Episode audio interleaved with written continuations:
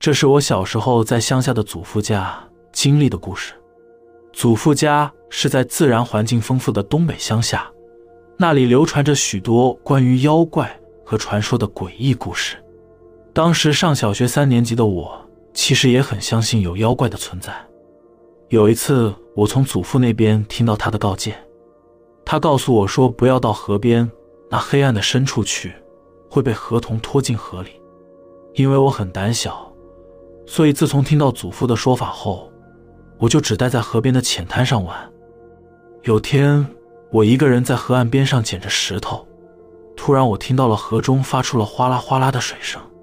我听到声音后，反射性的转头看过去，我看见远处的河中央，水很深的地方，好像有一只手臂伸了出来，而且正在向我招手。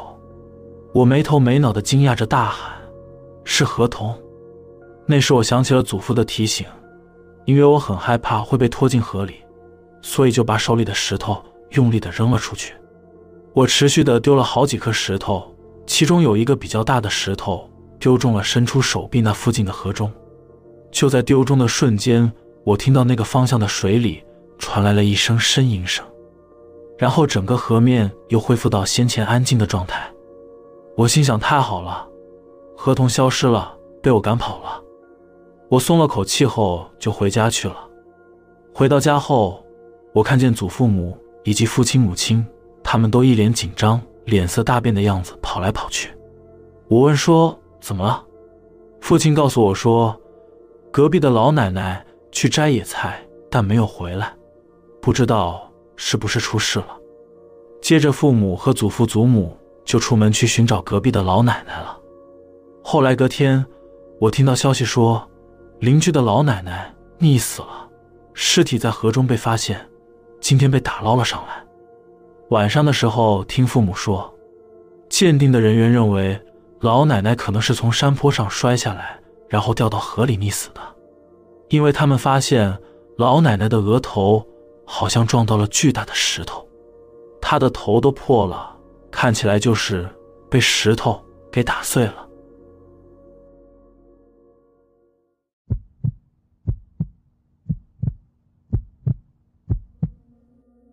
我家是住在一个附近有海滩的地方，当时是六月中旬，我本可以在海边度过夏天，但我突然觉得想去河边玩。虽然附近有一条河流，但我不想去那里。总之，不知道为什么，我想去的那条河川不在附近。我想着，如果去河边的话，要做些什么活动？钓鱼吗？不过，我也没有钓鱼的工具。于是我就异想天开的想说，在河边烤肉如何呢？我觉得这活动很合适，一定会是很棒的体验，所以就决定了。因此就开始打电话约了几个朋友，后来约了三个朋友，全是男的。约到人后，我开始调查哪里的河边可以烤肉。当我查到一半的时候，突然有一个叫佳子的女生打电话来说，她从朋友那边听说了我们要去烤肉的事。他也想要参加，我当时觉得一个不认识的女生要和我们一起去烤肉，这有点不寻常。不过我还是答应了。他说他知道有一条不错的河流，所以我就让他决定烤肉的地点。过了一会后，他也传了烤肉地点的电子邮件给我。决定好了地点和时间，我们几个就等待着那天的到来。到了烤肉的那天，我那三个男生朋友出现了，我告诉他们。还有一个人要来，但我们几个等了快一个小时后，佳子依旧也没有出现。不过，因为我们知道他推荐的那个地点在哪里，所以我们决定不联络他了，就直接出发了。我们到达那里时，发现景色相当不得了，河边有很多美丽的石头，对岸是一座山，景色非常出色。我觉得这次来河边烤肉果然是个很棒的决定。之后。我们几个就下到河床边开始烤肉，然后喝着酒。在我们享受到一半的时候，我听见了一阵脚踏车的刹车声，接着一个大叔出现在我们附近，然后凶狠地呵斥我们说：“你们几个家伙在这里干什么呀？”因为我们喝了点酒，再加上突然被泼了冷水，所以火气上来的朋友们也没有很客气的回应他。我算是比较老实的人，因此就想办法试图让他们都冷静下来。此时，大叔说道：“这条河上游的水只要涨起来，河水水位就会迅速的上升。你们几个好好看看你们的脚下吧。”然后，大叔就一脚用力踢开旁边的石头，紧接着我看见石头底下积了一些水。大叔继续说道：“现在上游正在下大雨，所以你们赶快离开。还是你们想死在这里？因为我不想死。”所以我看到这种情况，就马上劝说朋友们一起把东西收拾好，上到河岸上方去。之后，我们回到停车场。正当我在检查我们所带来的东西时，大叔他拿着一瓶烧酒走了过来。他说：“因为刚才很紧急，他很担心我们，所以他才对我们大小声。他很不好意思。”我们几个了解情况后，和大叔和解，就一边喝着酒，一边聊着天。正当我们聊得很愉快的时候，大叔对着下方河边感叹地说道：“佳子，如果有你们这样的朋友就好了。”我听到后有点糊涂，不太懂，就问他说：“什么意思？”大叔感叹地说：“佳子是我的侄女，去年她就在这里和朋友们烤肉时被河水给冲走了。当时有路过的人警告过他们了，但是他和朋友们却没有听劝告。”所以他们都没有上来，就这样被河水给冲走了。听到这里，我有点震惊，心里呛了一下。我想着佳子这个名字，这应该只是单纯的巧合吧。因为实在太在意了，所以我就偷偷查了一下我的手机记录。我发现，在决定烤肉地点的那天，我只收到了当初那个自称佳子的陌生女子传来的电子邮件，而我的手机里。那天根本没有半通的来电记录，这件事情让我觉得很不可思议。一直到了今天，我仍然还是不清楚那天我接到的那通电话到底是怎么回事，而我也不明白佳子他为何想要带我们去到那个当初他被冲走的那条河川呢？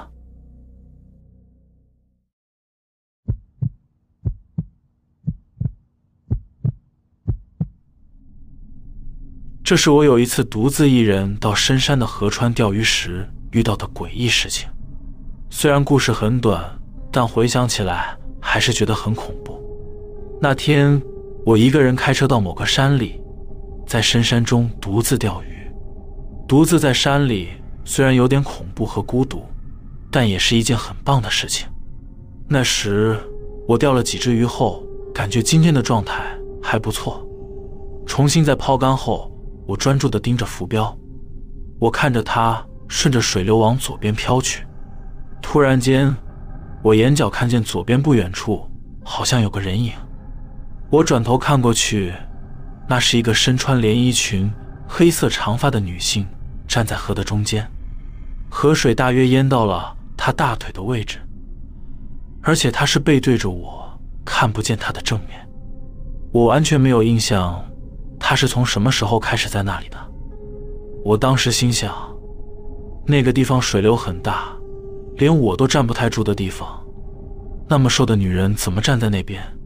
真奇怪。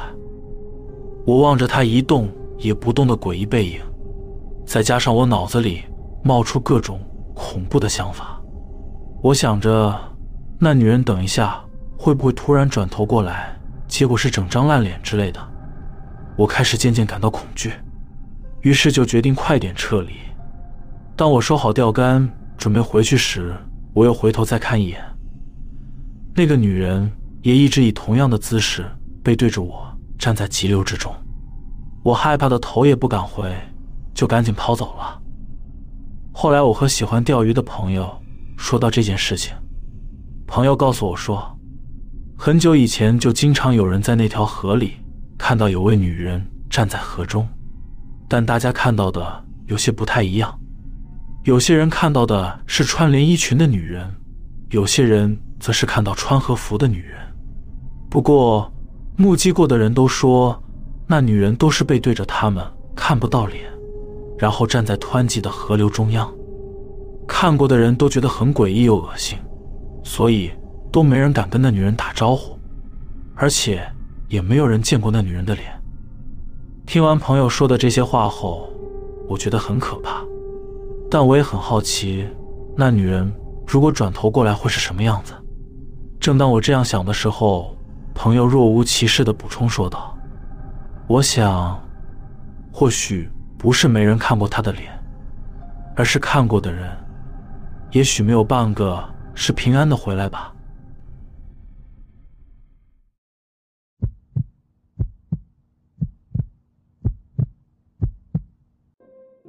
这是我小学时代发生的事情。当时我和几个同学经常会在河边上玩。越过河堤边的栅栏后，我们来到河边的浅滩。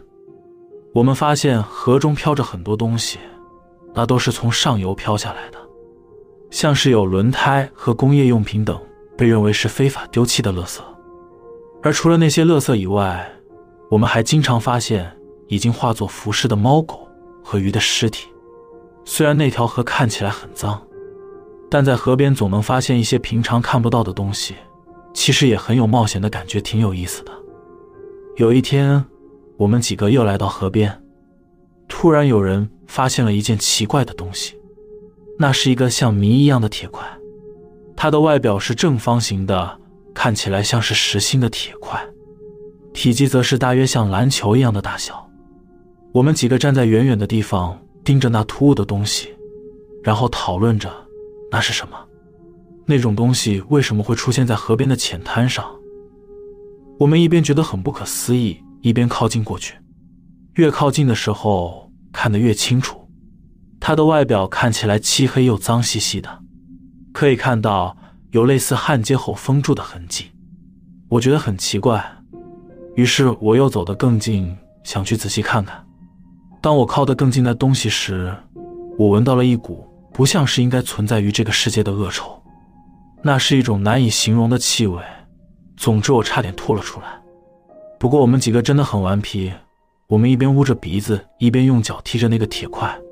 然后又拿棍子戳着那东西打闹着，就这样弄了一会之后，突然间我们都停下了动作，因为我们的目光被河面上漂浮的巨大神秘动物尸体给吸引住了。那东西缓缓地飘了过来，靠近的时候仔细一看，那是一头猪的尸体。看着被气体膨胀成可怕模样的死猪尸体，大家顿时间就像是看到外星人一样哑然无语。通常那很可能是从北关东地区漂流过来的家畜，我们几个就用棍子和路边捡的树枝戳了戳那死猪鼓胀的肚子，每戳一下就有一股恶臭腐烂味扑鼻而来。而当我闻了几次那股味道后，我突然察觉到，这味道怎么和那个铁块的味道很像。我心里有种不好的想法，我想着应该不会吧，那个铁块不是实心的，里头可能装了什么东西。而装在里面的东西到底是什么呢？如果是装动物的遗体，应该没有人会特意放在铁块里吧？况且还是封在里面用焊接焊死，这感觉就很恐怖，很不得了。我把我的想法和大家说了之后，在场的同学们都吓得说不出话来。我们几个就这样站在远处，默默地盯着那散发出恶臭的铁块。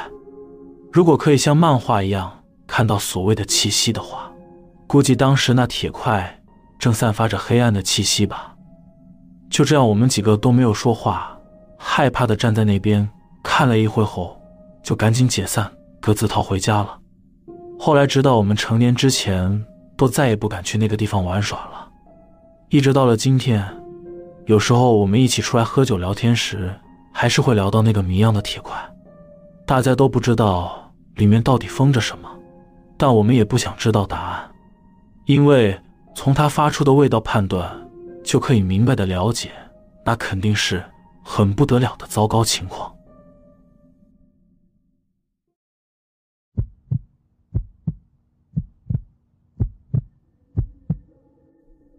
这是朋友从钓鱼杂志的撰稿人那里听说到的，这是发生在一只赖川的支流的事情。那个地方是从青梅高速穿过奥多摩之后，在著名的灵异地点花魁渊前不远的地方，有个河流的汇流处，那边就是所谓的一只赖川。其中有一段是在山谷里流淌，周围都是垂直悬崖。而亭谷先生主要是喜欢在溪流钓鱼。他说：“人们难以靠近的地方，就一定能钓到鱼。”那天，他从一只赖川的汇流处进入到了河里，开始钓鱼。但是在河中钓了一阵子，完全没有鱼的迹象，因此他必须换地点。他想说从河里出来，但他发现所在的地方两边都是高耸的岩壁。于是他不情愿地在河中沿着河流逆流而上，但不知怎么回事，他移动到一半时，突然发现开始有鱼出现了，而且鱼的大小都很好，因此他决定就沿着一只赖川钓鱼。沿途上，他进入到了钓鱼的最佳状态。途中还有一个三公尺左右的瀑布，在那里他钓到了当天最好的一条鱼。真的很开心。就这样，他打算想翻越到上游更大的瀑布去。到了地点后，突然发现，在他的上游已经有人在那边钓鱼了。他看着那个人挥舞着竹制的竹竿，他一看就明白那是位高手，但他的穿着实在太奇怪了，因为那个男人是穿着西装配皮鞋和鸭舌帽，这很诡异也很不寻常。虽说如此。但那个人的钓鱼技术还是相当不错的，因为那男人不断的钓上鱼来。一般情况下，在溪流钓鱼时，应该都会慢慢向上游移动，改变钓点。但是那位穿西装的男子完全没有移动，一直在同一个地方钓鱼。而亭谷先生想要继续往上移动，但是在溪流中钓鱼有个潜规则：钓鱼时。如果晚来的人想移动到先到的人的上游，这种行为被认为是不礼貌的行为。但是如果先到的人不打算移动的话，你可以去和对方打招呼，跟他说你要到上游去，请他让你先走。亭谷先生眼看着那个西装男，真心觉得诡异，也让他心中产生了恐惧。但为了移动到更上游的地方，没办法了，只好过去和那男人打招呼。